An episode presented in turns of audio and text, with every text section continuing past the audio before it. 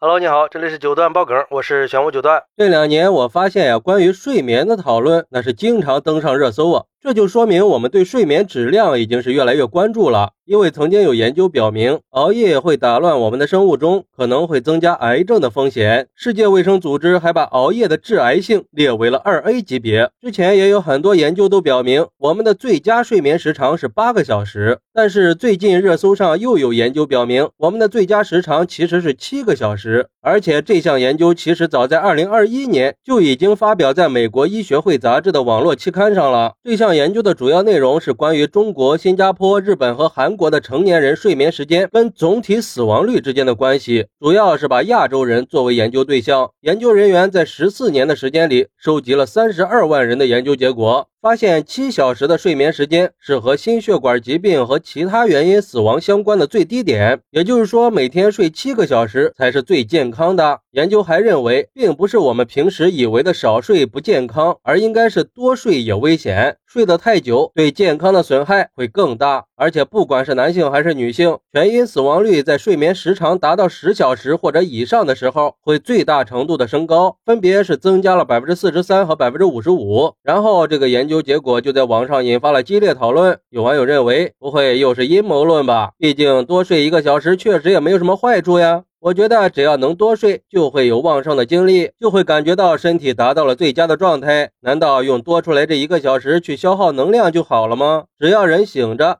不管是水电呀、食物，还是新陈代谢，都会耗费更多的地球资源，还会饿瘦我们的钱包，资本还会榨取我们更多的利用价值。好在哪儿了呀？不过也有网友表示，传统的最佳睡眠时长真的适用于每个人吗？难道不应该是不同的年龄睡眠时间也不同吗？不同的生活习惯时间更不一样。这种结论太没有代表性了。毕竟每个人的睡眠需求会因为年龄、基因、生活方式和整体健康状况发生改变。虽然说。一般都建议每天晚上睡七到九个小时，但这也只是建议啊。关键还是要关注睡眠质量，而不是睡眠时间。有的人可能因为生活节奏比较紧张，工作压力比较大，就会需要更多的睡眠来恢复精力；而另一部分人有可能工作比较轻松，生活也有规律，他们可能只需要很少的睡眠时间就能保持良好的状态。有时候啊，就算是睡够了时间，如果睡眠质量不好，也达不到最佳效果。而对于这个说法，有专家表示，基因突变也可能会影响睡眠时长，所以睡眠质量的判断应该根据各。个人的感受不能生搬硬套一个标准。如果醒来以后感觉休息充分了，精神也比较好了，那就是良好的睡眠。相反，如果经常疲惫不堪、无精打采的，那就意味着睡眠质量可能存在问题。